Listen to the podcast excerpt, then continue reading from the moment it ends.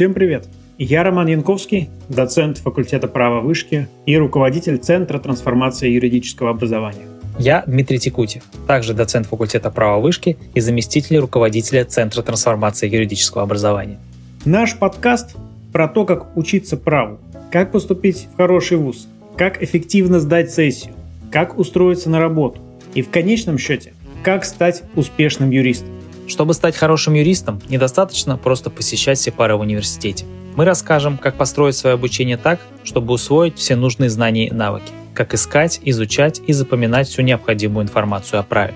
А еще мы будем приглашать практикующих юристов и экспертов, которые помогут разобраться в тонкостях вузовского образования, в трендах развития юридической профессии, в секретах построения карьеры – Слушайте нас на Apple Podcasts, Google Podcasts и на Яндекс Музыке в любое удобное время. Поехали! Мы начинаем первый сезон нашего нового подкаста, который хотим посвятить тому, как учиться на юридическом факультете. То есть этот подкаст о том, как учиться и в меньшей степени как учить, как после этой учебы куда-то устроиться, как потом построить свою юридическую жизнь и как все это время оставаться счастливым и беззаботным человеком.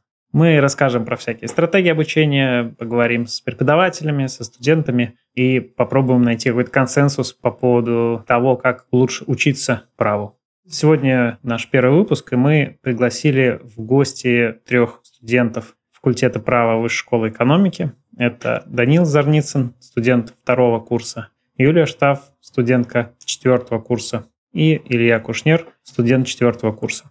Все это, как вы понимаете, бакалавриат, факультет права Московской высшей школы экономики.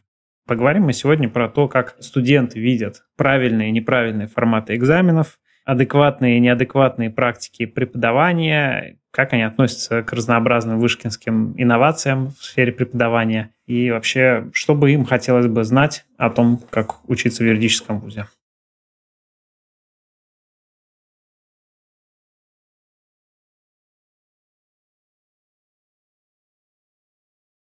Ну что, давайте начинать с первого вопроса. Мы в этом году очень много обсуждали письменные и устные экзамены, потому что Петербургская вышка, как известно, перешла несколько лет назад на письменные экзамены, и у них есть даже некоторые успехи. Зарубежные вузы проводят письменные экзамены у юристов, и экзамен American Bar Association тоже письменный. То есть устные экзамены, которые у нас с Дмитрием Ивановичем, в частности, были абсолютной нормой, на самом деле в других странах практикуются, в общем-то, не всегда. И в связи с этим интересно, как чувствуют себя студенты, которые писали письменные экзамены, и как бы они хотели сдавать экзамен, если бы у них был выбор. Данил, вы, например, сдавали когда-нибудь письменный экзамен? Если сдавали, то как оно вам? А если не сдавали, то хотели бы?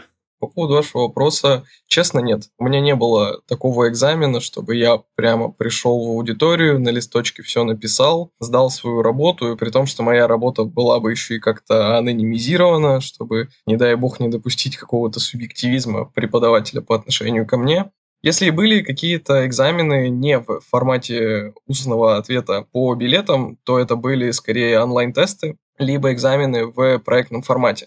Но в целом мне кажется, что такой подход, ну, мне он не очень нравится. Я вообще довольно консервативных взглядов придерживаюсь в отношении юридического образования, такое ощущение. Ну, может быть, потому что это мне передалось от преподавателей, с которыми я занимался в этом году, но мне почему-то кажется, что устный экзамен более эффективен. Вообще, субъективизм преподавателя по отношению к студенту во время сдачи устного экзамена, это, мне кажется, не всегда плохо. Потому что преподаватель это не человек с улицы. Преподаватель это в первую очередь профессионал. Перекладывая на себя, я понимаю, что все преподы, которые были у меня, это крутые юристы. И этот крутой юрист еще и знает, в чем ты хорош, а в чем ты плох. И, соответственно, он может уточнить у тебя по каким-то тем аспектам, которые он знает, что они у тебя проблемные. И мне кажется, что это однозначно плюс. Ну и в целом мне кажется, что общение, оно важнее, чем юридическое письмо. Да? Как будто бы юридическое письмо нужно отрабатывать не на экзамене, а в рамках каких-то других форматов э, занятий. Мне кажется, что на экзамене намного важнее уметь доказывать свою точку зрения в разговоре с живым человеком, который, ну, скорее всего, будет задавать какие-то каверзные вопросы, будет пытаться, ну, не то что завалить, но в хорошем смысле мы используем это слово, Поэтому я больше за устный экзамен, потому что при устном экзамене, ну, не получится зазубрить, придется реально сидеть, реально доказывать. Ну, представим, что как будто бы судья. А вы как думаете, коллеги? Я больше, наоборот, выступаю за письменные экзамены, но, возможно, это просто мой личный опыт как раз-таки, потому что в письменных экзаменах сильно проще сформулировать свою мысль, потому что в устных, когда ты на ходу соображаешь, это делать сложнее, чем когда ты сидишь час перед листком бумаги, вспоминаешь все, что ты хочешь сказать, и можешь лучше всего сформулировать свои мысли. Более того, у меня письменные экзамены, в отличие от Даниила, были. Я сдавал письменные экзамены несколько непосредственно в университете, Олимпиада Высшая лига, например, по праву, там одни сплошные письменные экзамены. Кейс чемпионата юридические, это тоже, ну, по сути своей, open book письменный экзамен, тоже хорошо проверяемый и анонимизированный. Исходя из всего опыта участия, мне письменные экзамены нравятся больше, особенно когда они open book. Из плюсов устных могу отметить, что кому-то они наоборот проще письменных, а еще то, что на них, наверное, сложнее списывать. У меня, кроме варианта профессор, конечно, лопух, идей в принципе нет, как можно списать на устном экзамене. То есть вы считаете, что на письменных проще списать, чем на устных, правильно понял ли?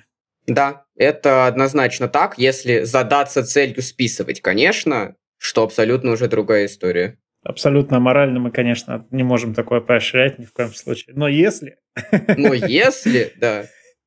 Так, а вы что думаете, Юля? Я на самом деле занимаю промежуточную позицию между двумя только что высказанными мнениями. А, я по большей части сдавала устные экзамены, с учетом того, что всего я их сдавала, дай бог, 5 штук за 4 года. Все остальное закрывала автоматами. Устные экзамены я не приветствую, потому что они рассчитаны на подготовку билетов.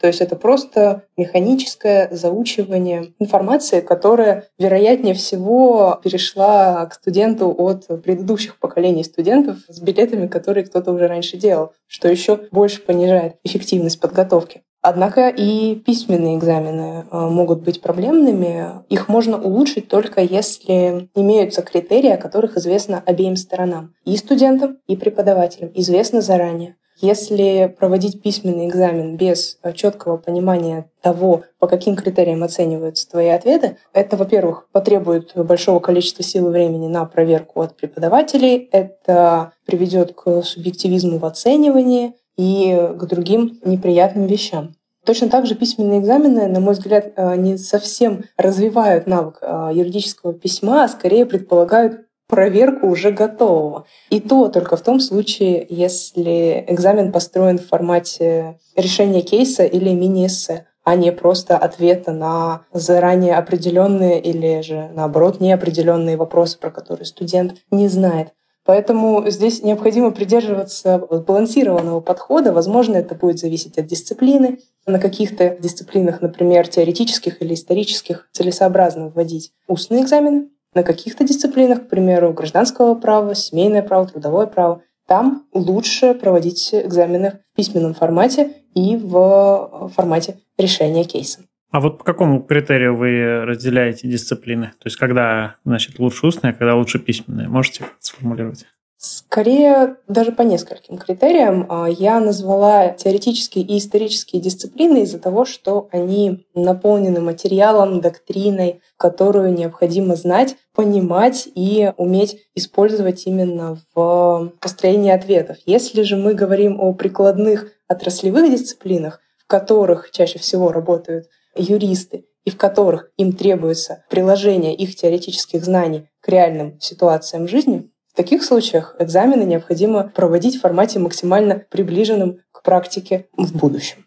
А вот бывали ли у вас такие ситуации, когда преподаватель имеет любимчиков, и явно они, значит, получают хорошую оценку на экзамене, или наоборот, когда у него есть такие нелюбимчики по какому-то критерию, которые заведомо получают плохую оценку на экзамене, причем, ну, бывает, что не то, что они реально все знают, да, им ставят. Ну, просто бывают такие преподаватели токсичные, назовем это так, с которыми просто сложно взаимодействовать. То есть он начинает тебя спрашивать, и у тебя там начинает голос дрожать, уже сам не знаешь, точно ли ты выучил или все-таки что-то забыл, и как бы он это чувствует, там, или она. Бывало такое у вас? Я могу сказать, что в целом нам повезло, и у нас в университете хорошие профессиональные преподаватели, которые как минимум в открытую откровенных любимчиков или откровенных нелюбимчиков не выделяют. Однако есть обратный нюанс. Есть преподаватель, который просто плох ко всем.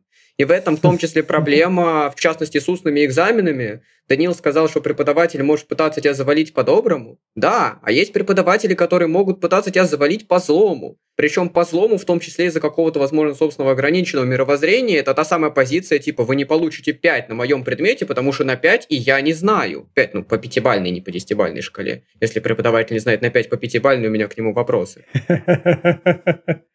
А вы сами как бы себя комфортнее чувствовали, когда вы должны что-то рассказывать и на ходу вспоминать, или когда вы сидите два часа спокойно, вас никто не трогает, вы перед листком бумаги или компьютером. OpenBook, например, вы можете кодекс открыть там почитать, как психологически. Мне по общему правилу спокойнее сильно, если я сижу перед листком бумаги, потому что ну, мне просто редко приходят правильные мысли в голову автоматически сразу ну вот, по крайней мере, мне на устном экзамене было бы примерно так же хорошо, как на письменном, только если я прям очень хорошо понимаю отрасль. Например, я сейчас работаю в области корпоративного права. Когда у меня были экзамены по корпоративному праву, я единственное, что делал, это читал билеты в течение получаса, просто проверял, что там вообще было. Приходил на экзамен, сдавал его на 8 плюс из 10, аналог пятерки по пятибалльной, и уходил домой спокойно. Во всех остальных случаях мне было бы проще сильно писать экзамены письменно, особенно в формате open book. А вам, Данил, как? Как приверженцу устного формата? Я все же считаю, что мне как будто бы больше мыслей идет в голову, когда я проговариваю мысль вслух, и когда я вижу чьи-то глаза перед собой. Потому что перед э, листком бумаги как будто бы чего-то не хватает, как будто бы не хватает какого-то стимула, какого-то, вот знаете, раздражителя, который стимулирует э, твою мысль идти вперед. И вот э, я согласен с Ильей в том, что да, я тоже во многом нашел себя в схожей сфере профессиональных интересов. И вот, например, на последнем экзамене по гражданскому праву я бы просто не написал того, что я сказал преподавателю, который сидел передо мной, который задавал мне вопросы, ну, с которым мы действительно сидели и дискутировали. Я согласен с тем, что многое зависит от преподавателя, но, как мне кажется, мы никуда не денемся от э, вот таких вот преподов старой закалки, которые считают, что на 5 знает только Бог. Ну, они есть. Просто к ним надо пытаться как-то адаптироваться, судя по всему. Мне устно, правда, даже с таким преподом было бы проще. Очень надеюсь, таких преподов мы все-таки избежим. Рано или поздно, но лучше рано. Да, согласен с тобой. Вопрос, который тоже хотелось бы обсудить, это подготовка. У нас сейчас у многих на носу сессия и экзамены. Как готовиться к таким классическим устным экзаменам более-менее понятно, да? То есть нужно просто выучить все билеты, может быть, принять какие-то средства для улучшения памяти, выпить глицин, хорошо поспать. А вот как быть с письменным экзаменом? Особенно если это open book экзамен, когда, собственно, у тебя и так уже все есть. Но это не значит, что к этому экзамену не нужно готовиться. Поэтому хотелось бы узнать мнение студентов, вообще сдавали ли вы когда-то open book экзамен и каким образом к нему готовились. Если можно, я бы хотел еще послушать Дмитрия Ивановича, потому что он, мне кажется, сдавал не раз. Может быть, единственным из нас. Уже после того, как все выскажутся. Ну, по поводу формата Open Book, да, вот, по крайней мере, в моей жизни я два раза сдавал экзамен в формате Open Book. Это была социология и это была институциональная экономика. То есть это такие предметы, ну, не юридические, скажем так, но тем не менее. И я убежден, что, ну, к нему не сесть, не подготовиться за неделю, не вызубить. Вообще никак. И вот я, кстати, один раз на это напоролся, ну, вот, например, с институциональной экономикой, потому что я пытался все вызубрить по классической, скажем так, схеме, и из этого вышло, ну, ничего хорошего. Поэтому мне кажется, что к такому экзамену нужно готовиться с самого начала курса и до самого его конца. Вообще, в принципе, меня привлекает формат экзамена Open Book. Но вот, э, если можно, я поделюсь своим опытом. У меня в этом модуле был предмет э, «Интеллектуальная собственность в теории в индустрии компьютерных игр». Крутой предмет и крутой препод, который как выстроил экзамен. Он сделал деловую игру, э, ну, разделил всю группу на несколько команд разработчиков компьютерных игр. И каждую неделю вкидывал нам какие-то события. Например, вам написал там криптошейх арабский, который предлагает вам такое-то условие сделки. Вам нужно своему разработчику заказчику и предложить какую-нибудь стратегию действия. Вы делаете ее, скидываете ему, и он говорит, ребят, ну, криптошейх подумал, что эти русские хотят вас обмануть, отказался, вы потеряли там э, миллион долларов. Ну и, соответственно, в конце сдал и получил, ну, условно, оценки автоматом те, у кого остались деньги в бюджете, лояльность к игре там и так далее и тому подобное. Вот э, такое мне прямо очень понравилось. Но, опять же, как вот тут сесть и зазубрить? Совершенно никак. Это стимулирует работать в течение всего курса, не прогуливать семинары, читать постоянно что-то, смотреть в моменте. А были те, кто не сдали? То есть те, кто все равно прогуливали?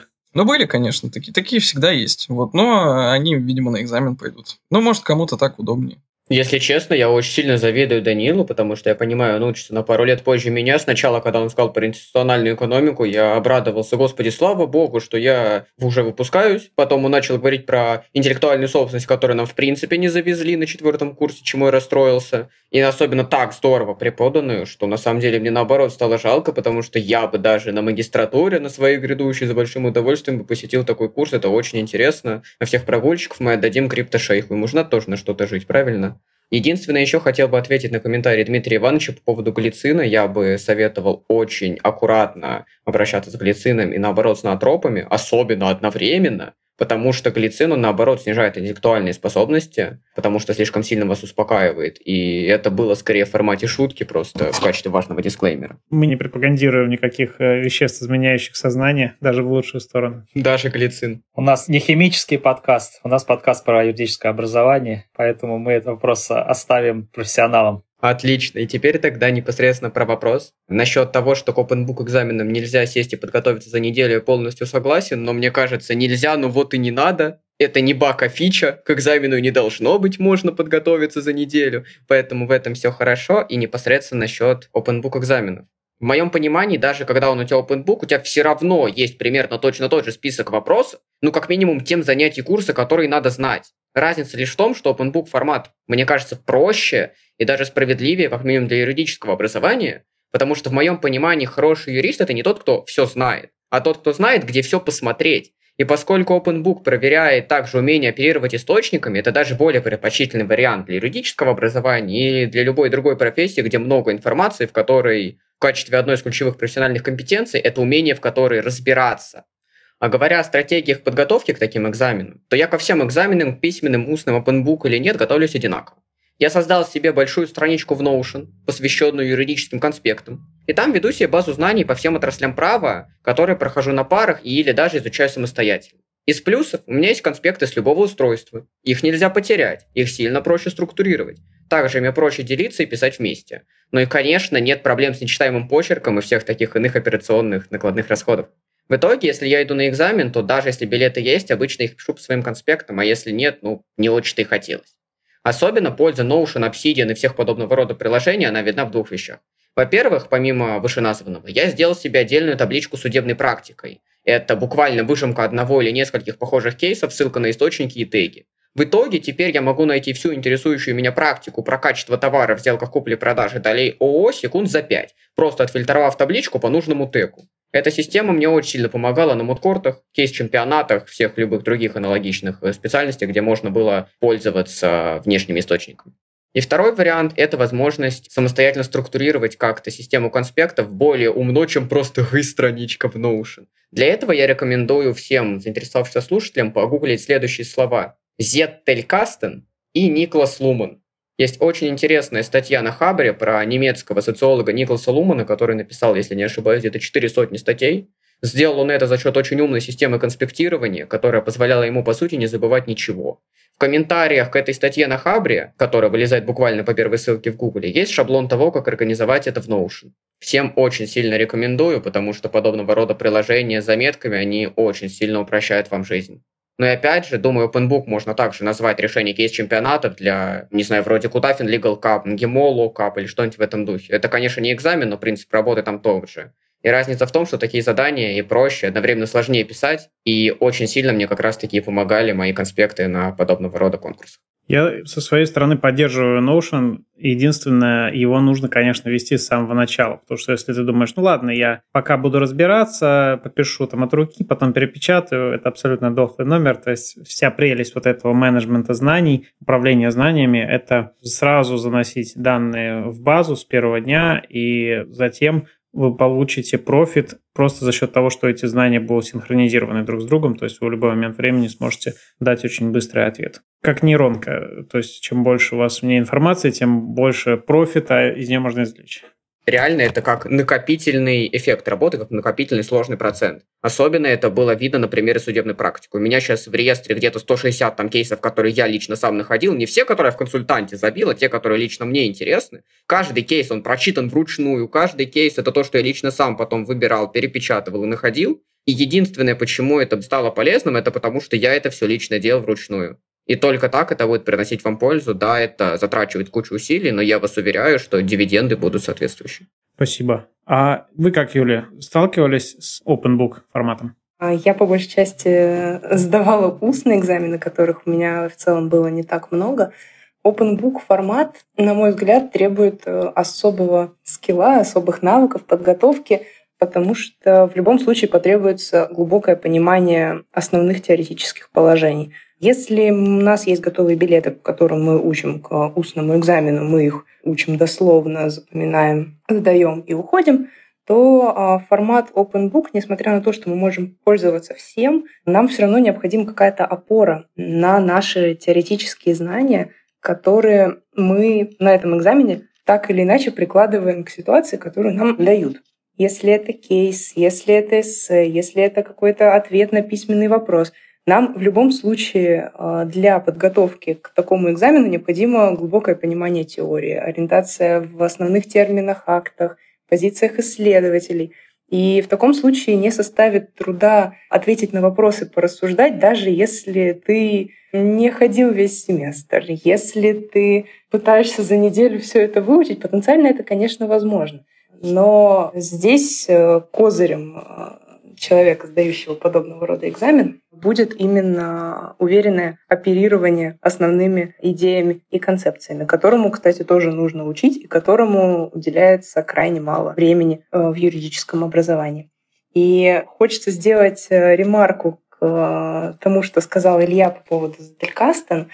Это действительно хороший рабочий метод, если понять его глубинный смысл — а не просто разбивать знания на карточки и складировать их в той или иной последовательности. Работа с Zettelkasten э, для юриста может быть полезна тем, что ты обнаруживаешь связи между теми или иными идеями, объектами, исследователями, о которых э, тебе могут не сказать преподаватели. Юридическое образование в какой-то степени атомарно из-за того, что мы изучаем дисциплины отдельно друг от друга. Прошло трудовое право, выучили, забыли трудовое право. И не возвращаемся к нему на более старших курсах. То, о чем мы говорили на первом курсе, вообще уже никто не помнит. В то же самое время введение заметок в формате Zettelkasten позволяет интегрировать все знания, которые у тебя есть, и понимать право не только на отраслевом уровне, а на каком-то, можно ли назвать это метафизическим, не знаю, но скорее как бы с высоты птичьего полета видеть а, связи, которые не были заметны до этого, а, видеть а, аргументы, которые ты можешь использовать, понятия, которые ты узнал на одной дисциплине, можешь применить в другой дисциплине. И такой подход, возможно, стоит внедрять в первую очередь для преподавателей и потом уже для студентов, чтобы мы могли изучать право не отдельно друг от друга, а как системное социальное явление, которое не разрывается на отрасли. Это просто модель, которую мы используем, чтобы нам было проще учиться. Но как э, таковое право в глобальном смысле постичь э, с помощью такой системы возможно проще. Разумеется, если хватит терпения, ума и времени это все организовать действительно начиная с самого первого курса, а возможно еще даже со школы и постичь на метафизическом уровне. И по 400 статей писать. У меня для этого есть свой термин, я называю это видеть право не в 2D, а в 3D. Когда ты видишь не просто норму, а видишь всю как бы палитру отношений и палитру проблем, которые за этой нормой стоит, что она решает, почему она возникла, какие предпосылки, ну и так далее. Я, наверное, тоже пару слов скажу, да, как у меня опыт достаточно интересный. И так сложилась жизнь, что я впервые столкнулся вообще с Open Book Exam, когда я поехал на LLM в Нидерланды. Тому моменту я уже закончил э, специалитет, закончил аспирантуру, защитил кандидатскую, много лет работал. И я, переоценив свои силы на самой первой моей сессии, думал, что, ну, OpenBook, господи, у тебя Google, все знания мира в твоем кармане, что уж я там не смогу что-нибудь найти, тем более вот я там кандидат наук. Казалось, что это вообще не работает, потому что условно говоря, тебе дается 2 часа и 10 очень узких э, вопросов, то есть на каждый вопрос там минут по 15 тебе приходится, ты пока разберешься вообще, что тебе искать, уже время на вопрос выйдет. Поэтому я для себя усвоил такой максимум из этого, что, по сути, к open book экзамен нужно готовиться как closed book экзамен. У тебя должна быть абсолютно вся база, ну, это можно назвать конспект, это можно назвать материалом всего курса, у которого у тебя будет удобная навигация и который ты можешь э, адаптировать к конкретному вопросу, да, под какой-то конкретный ответ, добавив там рассуждений, не нужно надеяться, что интернет тебе поможет. Интернет может тебе помочь только в каком-то мелком вопросе, это действительно или учебник, или еще что-то. Но твой уровень должен быть таким, когда ты идешь на хороший устный экзамен, просто предполагаешь несколько иной формат. То есть не формат воспроизведения тех знаний, которые у тебя есть, а формат как бы использования этих знаний для какой-то конкретной ситуации. То есть у вас no Open Book позволял не просто какую-то книгу брать с собой, а можно было за компьютером смотреть в интернете что-то? Вообще все, что угодно а, можно было использовать, в том числе там конспекты лекции, ну вот вообще никаких ограничений. Что ты принесешь, тем и пользуешься. Но проблема в том, и мы, наверное, к этому еще подойдем в дальнейшем, что вопросы экзамена были сформулированы так, что это мало помогало. Все равно каждый ответ тебе приходилось как бы печатать заново, и лишь опираясь на те знания, которые были. Но невозможно было просто скопировать отрывок, его вставить и за три минуты ответить на этот вопрос. А если бы у тебя в группе был какой-нибудь э, вот Илья Кушнер, э, он мог бы дать тебе от своего Notion доступ, и ты бы прямо на экзамене зашел и смог бы там в Zettelkassen найти какую-нибудь карточку. У меня в группе были люди с европейским образованием, которые вот на таком экзамене просто через 30 минут вставали и уходили, получали 10 баллов, потому что они к тому моменту вот, учились там в бакалавриате в, какой-нибудь, в каком-нибудь стоп-вузе, и они уже около сотни экзаменов так сдали, для них это было вообще не проблема. Это вот э, к разнице, да, несколько вот подходов и подготовки студентов к какому-то конкретному формату. Конечно, люди, да, из стран бывшего СССР, которые преимущественно устные экзамены сдавали, для них это был вообще какой-то, наверное, худший э, травматический опыт в их жизни, особенно на первых экзаменах. Я представляю, я вообще думаю, если честно, иногда, что в какой-то другой мир попал, когда вот читаю то, что у нас обсуждают в всяких образовательных конференциях, и то, что смотрю, какие, например, статьи в Journal of Legal Education в США выходят, какие там вот проблемы у людей. Там это явно не open book exam. Ну, это, как говорится, есть Лига чемпионов, есть там первая лига, вторая лига, третья лига, и просто в каждой лиге своя игра. Да, и чемпионат вышки. Что ж, раз мы говорим про экзамены и про подготовку к экзамену, я хотел спросить наших гостей по поводу списывания. Тут никаких, э, я думаю, дисциплинарных нам не грозит последствий, потому что все уже экзамены сданы, и вообще все примеры выдуманы, все совпадения случайны. Но вдруг, были ли у вас примеры, когда на устных экзаменах списывают, и как вы считаете, как это отличалось бы на письменных экзаменах? Я вот скажу за себя, я не то чтобы прям никогда-никогда не списывал. Там было пары, скажем так, предметов, особенно очень слабо относящихся к праву, когда там были способы взять с собой, например, шпаргалки. Ну, все равно на хороших экзаменах это даже и не очень-то хотелось.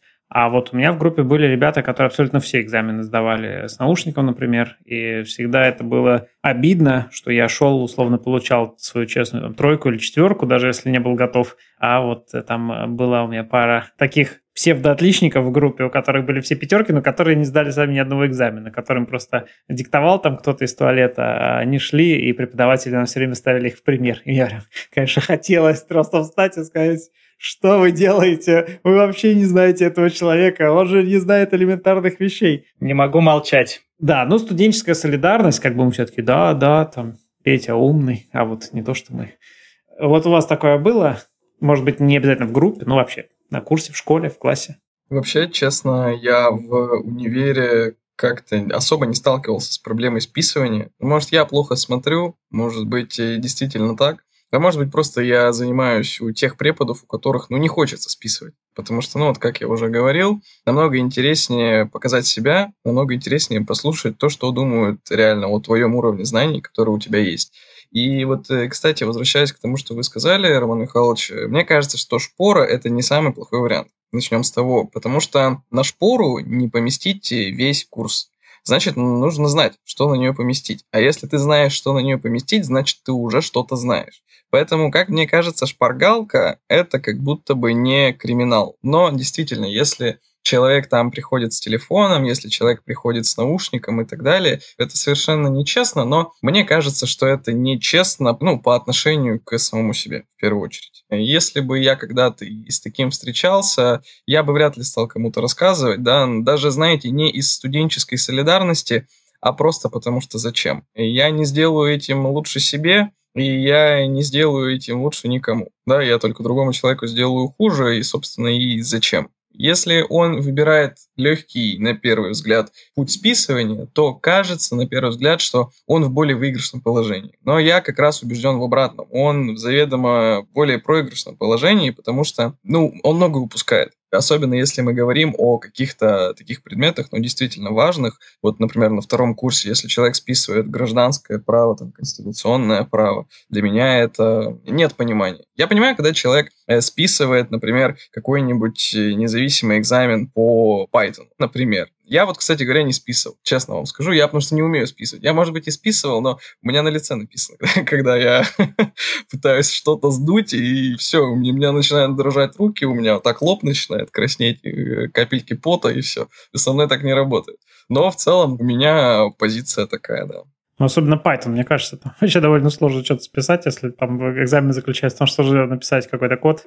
А вы не думаете, так вот если долгосрочно, так сказать, что если многие студенты списывают, и вуз как минимум там их не отчисляет, как-то не борется с этим, другие студенты тоже, в общем, к этому относятся индифферентно, то это ухудшает отношение к диплому. Ну, то есть все работодатели начинают видеть на собеседованиях этих людей, у которых вроде все пятерки, но да, и они такие говорят, а, вышка, все понятно с ними, там ничего не знают. Хотя на самом деле есть 70%, которые знают, и есть 30% оболцев, которые идут на эти собеседования и ухудшают карму. Это даже не инфляция оценок, а как бы инфляция вашего диплома, вашего образования в целом происходит. Я не хочу морализаторствовать, просто вот с этой стороны вы это не воспринимаете? Да, как бы с рациональной точки зрения, не с моральной, а вот рациональной рационально, что это просто некий disadvantage такой вам будет как студенту в целом этого вуза.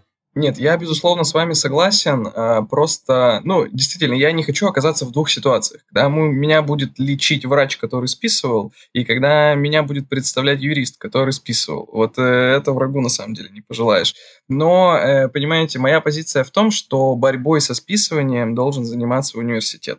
Он должен подстраивать форматы занятий, заданий, он должен проводить работу с преподавателями, в принципе, со студентами, но это не обязанность студента ни в коем случае рассказывать о случаях злоупотреблений там, на экзамене, о случаях списывания, там всякие шканы и тому подобное. Это все зона ответственности университета, мне кажется. Это может звучать, как будто я с себя перекладываю ответственность на университет, но мне кажется, что университет должен быть готов к тому, чтобы нести такую ношу ты не можешь переложить ответственность за то, за что изначально ее не несешь. Ну и, кстати, согласен Илья.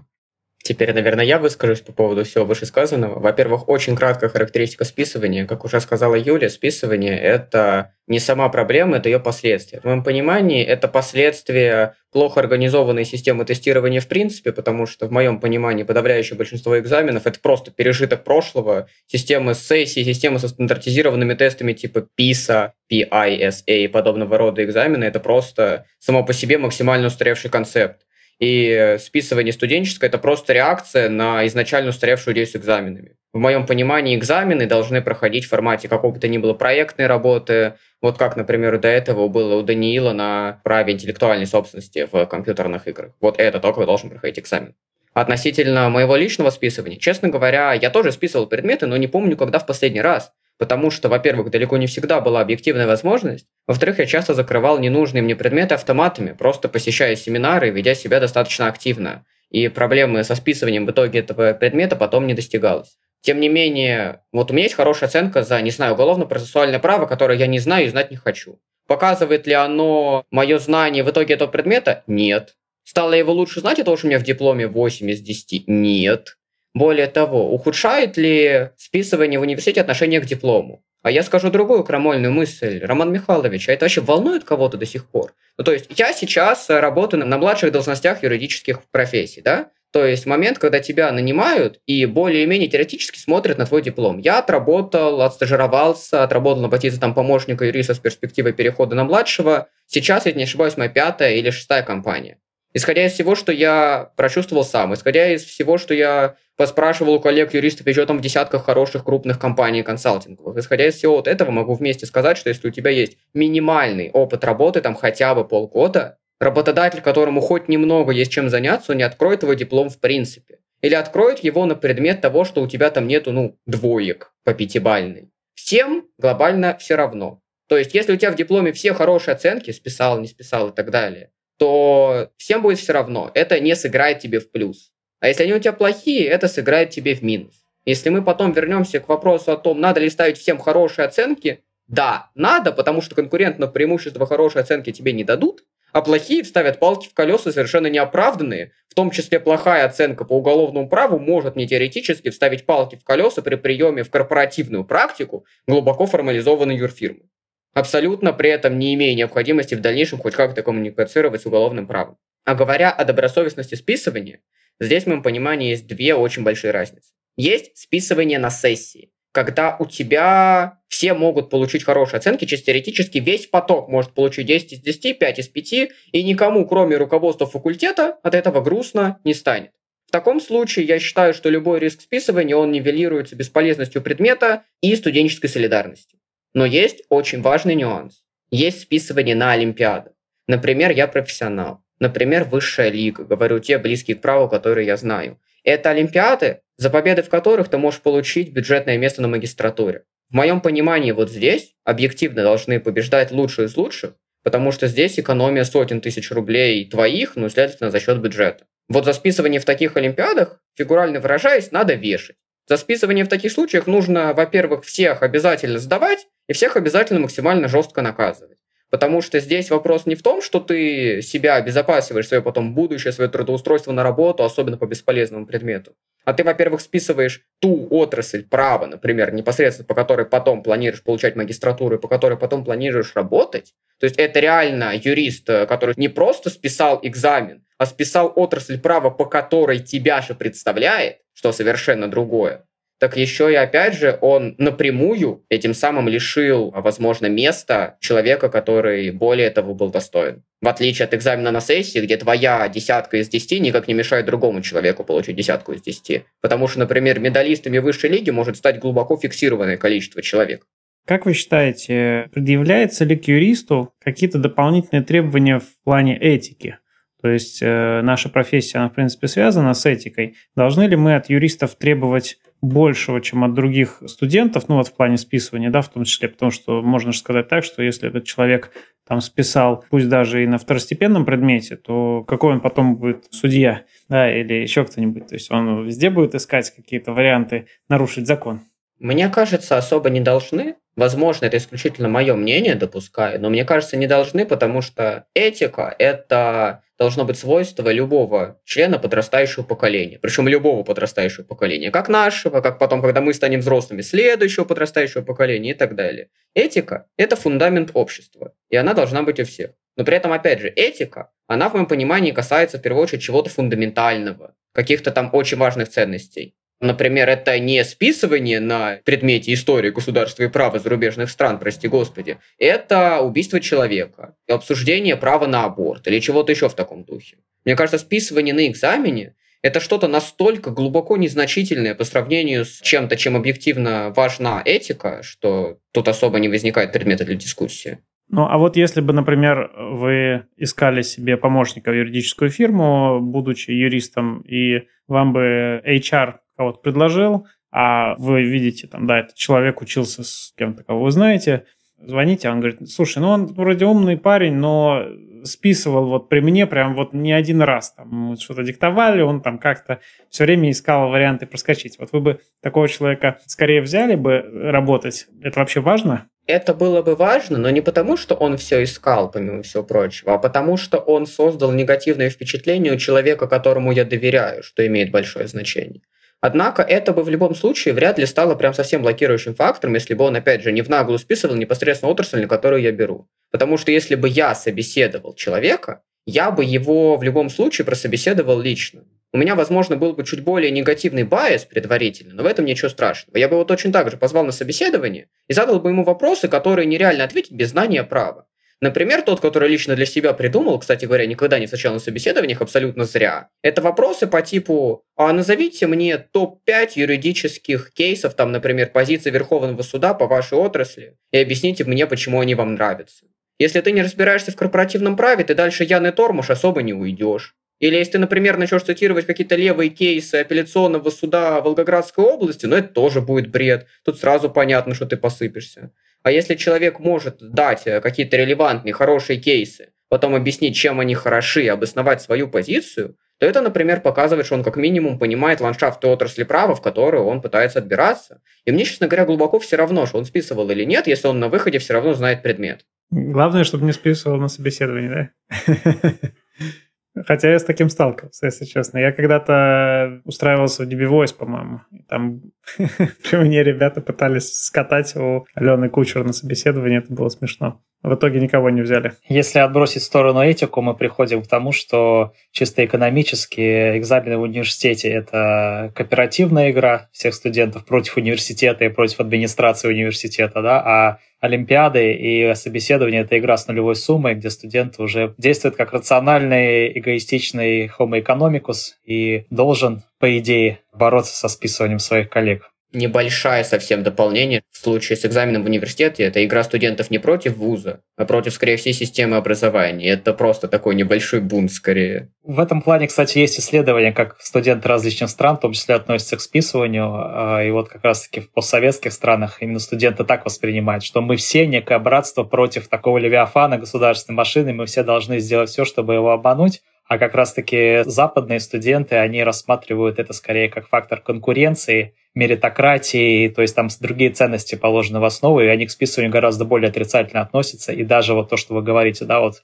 к этому так whistleblowing, то есть когда доносительство, да, когда студент сообщает, что другой студент списывал, в их как бы понимании, в их картине мира это нормально, потому что это нарушает как раз-таки вот меритократические принципы конкуренции, нечестная конкуренция и так далее. Ты знаешь, я вот хотел дополнить, я стал гораздо больше понимать такие вещи, потому что стал больше изучать позднесоветский период, последнее время. И как раз вот можно себе представить, в какой ситуации формировались эти студенты преподаватели. То есть представьте себе, у тебя, значит, какой-нибудь курс по научному коммунизму или по истории Компартии, на который всем плевать, который сверху спущен, который даже преподаватель как бы читает, понимая, что это никому не нужно, что он просто отрабатывает номер. Помимо этого, есть господа, которые уже негласно работают на КГБ, которые всех э, пытаются сдать и подслушивают разговоры у вас есть э, какое-то представление о работе, которое, опять же, связано с распределением с блатом, очень отдаленно связано с реальными знаниями. То есть, если ты там не член партии, условно, там не член комсомола, тем более, то тебе вообще мало что светит. И, естественно, в этой системе кажется, что, ну, действительно, это некий бунт со стороны студентов. То есть мы нормальные студенты, которые как бы понимают действительность окружающую, не, не там не верят в историю партии и так далее, а мы считаем, что как бы если ты списываешь против вот этих преподавателей, против этой системы, то ты как будто поддерживаешь такую человеческую взаимовыручку и взаимопонимание.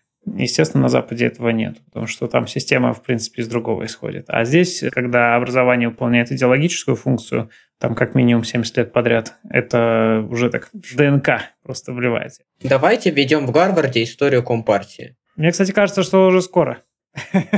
Я, кстати, немножко адвокатом дьявола выступлю и скажу маленький плюс в пользу советской системы, хотя я вообще не сторонник всего советского. Там был, на самом деле, в основу положен один меритократический принцип.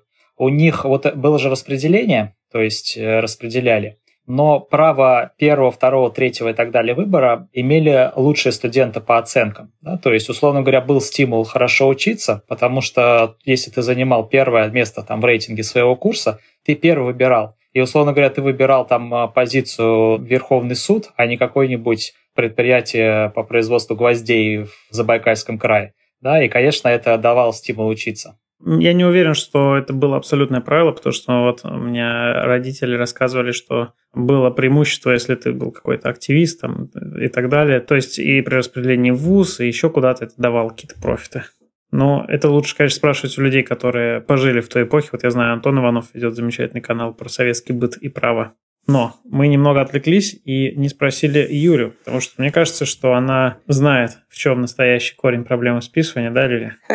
Да, на самом деле меня разрывает между двумя полярно, по сути, противоположными взглядами. С одной стороны, такой студенческой солидарности, а с другой стороны, несколько, возможно, идеалистического взгляда на мир, но я к нему больше близка. Списывание — это действительно не корень проблем, а симптом проблемы оно возникает в том случае, если та или иная дисциплина студентам признается бесполезной, ненужной, причем субъективно. Чаще всего это основывается либо на самом характере предмета, условно, зачем мне учить историю права, если я не буду историком права на четвертых курсах, там на третьем-четвертом. Зачем мне учить эту дисциплину, если я работаю совершенно в другой сфере, и мне вот это вот сейчас абсолютно не нужно. Мне проще это списать и заниматься тем, что я люблю, чем э, я занимаюсь на работе и что мне интересно.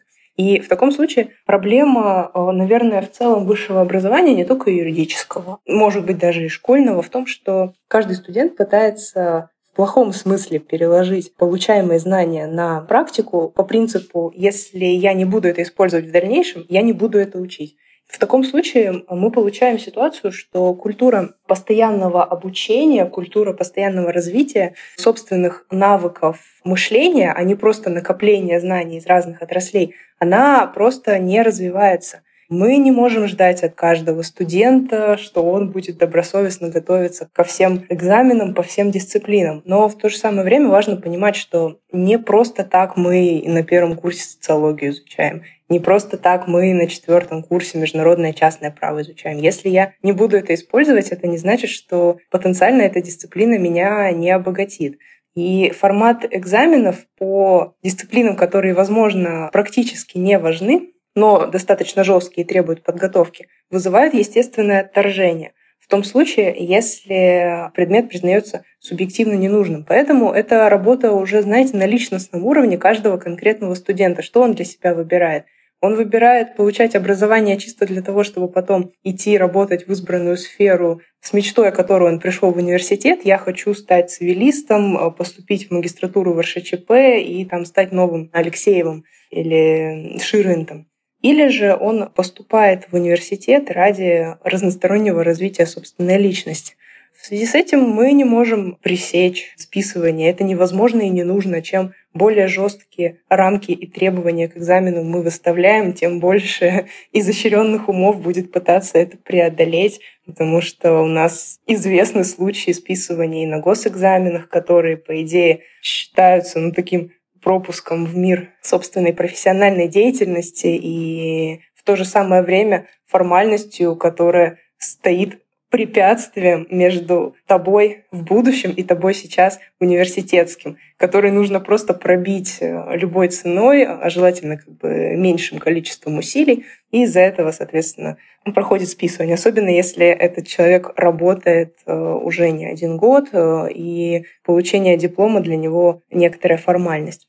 Поэтому, да, действительно, с одной стороны, я солидарна со студентами, которые друг друга выгораживают, а в то же самое время хочется видеть в будущем, возможно, высшее образование в таком несколько идеалистическом свете всеобщего просвещения. Понятно, что это невозможно, но если кто-то, там, несколько студентов выберут этот путь э, для себя в дальнейшем, они от этого только выиграют. Что ж, друзья, мы очень многое успели обсудить и о том, как сдавать экзамены, и о том, как готовиться к экзаменам, и о списывании на экзаменах. И я предлагаю здесь сделать паузу и продолжить наш подкаст в следующем выпуске, где мы обсудим тоже много интересных вещей, автоматы, систему физтеха, инфляцию оценок и другие темы, связанные с экзаменами в университете. Оставайтесь с нами и до следующей встречи.